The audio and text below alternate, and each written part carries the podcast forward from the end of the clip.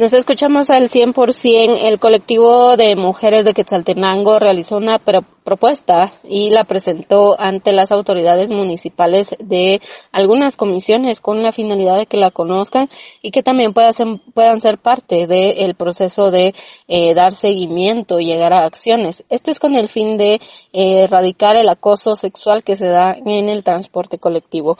Esto explica Claudia Lepe, que es integrante del de, colectivo de mujeres de Quetzaltenango. Quetzaltenango. Presentamos como colectivo de mujeres una propuesta a algunos eh, miembros del Consejo Municipal de aquí de Quetzaltenango que es transporte con equidad.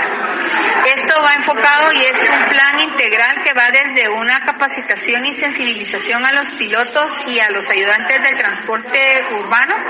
También eh, queremos nosotros eh, presentar propuestas para los compañeros para que también generemos empleo para las mujeres. Esto puede, nos puede apoyar a nosotras las mujeres porque podríamos tener eh, un apoyo más eh, económico y empoderamiento económico para las mujeres que lo necesiten.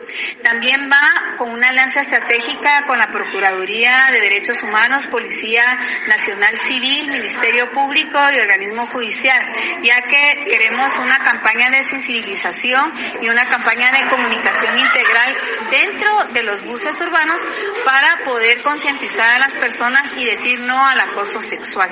Porque nosotros hemos visto y hemos eh, estudiado algunos, algunos documentos que demuestran que en uno de los lugares donde más acoso sexual reciben las mujeres es en el transporte público. Esta reunión eh, estuvo presente el presidente de la Comisión de Transporte, también eh, la vice la segunda eh, concejal, que es Katia Minera, y otros integrantes del consejo con la finalidad de que puedan a través de ellos eh, seguir eh, trabajando en este proceso y que se llegue a acciones para mejorar el transporte público, específicamente para mujeres. Con esto vuelvo a cabina, como nos escuchamos.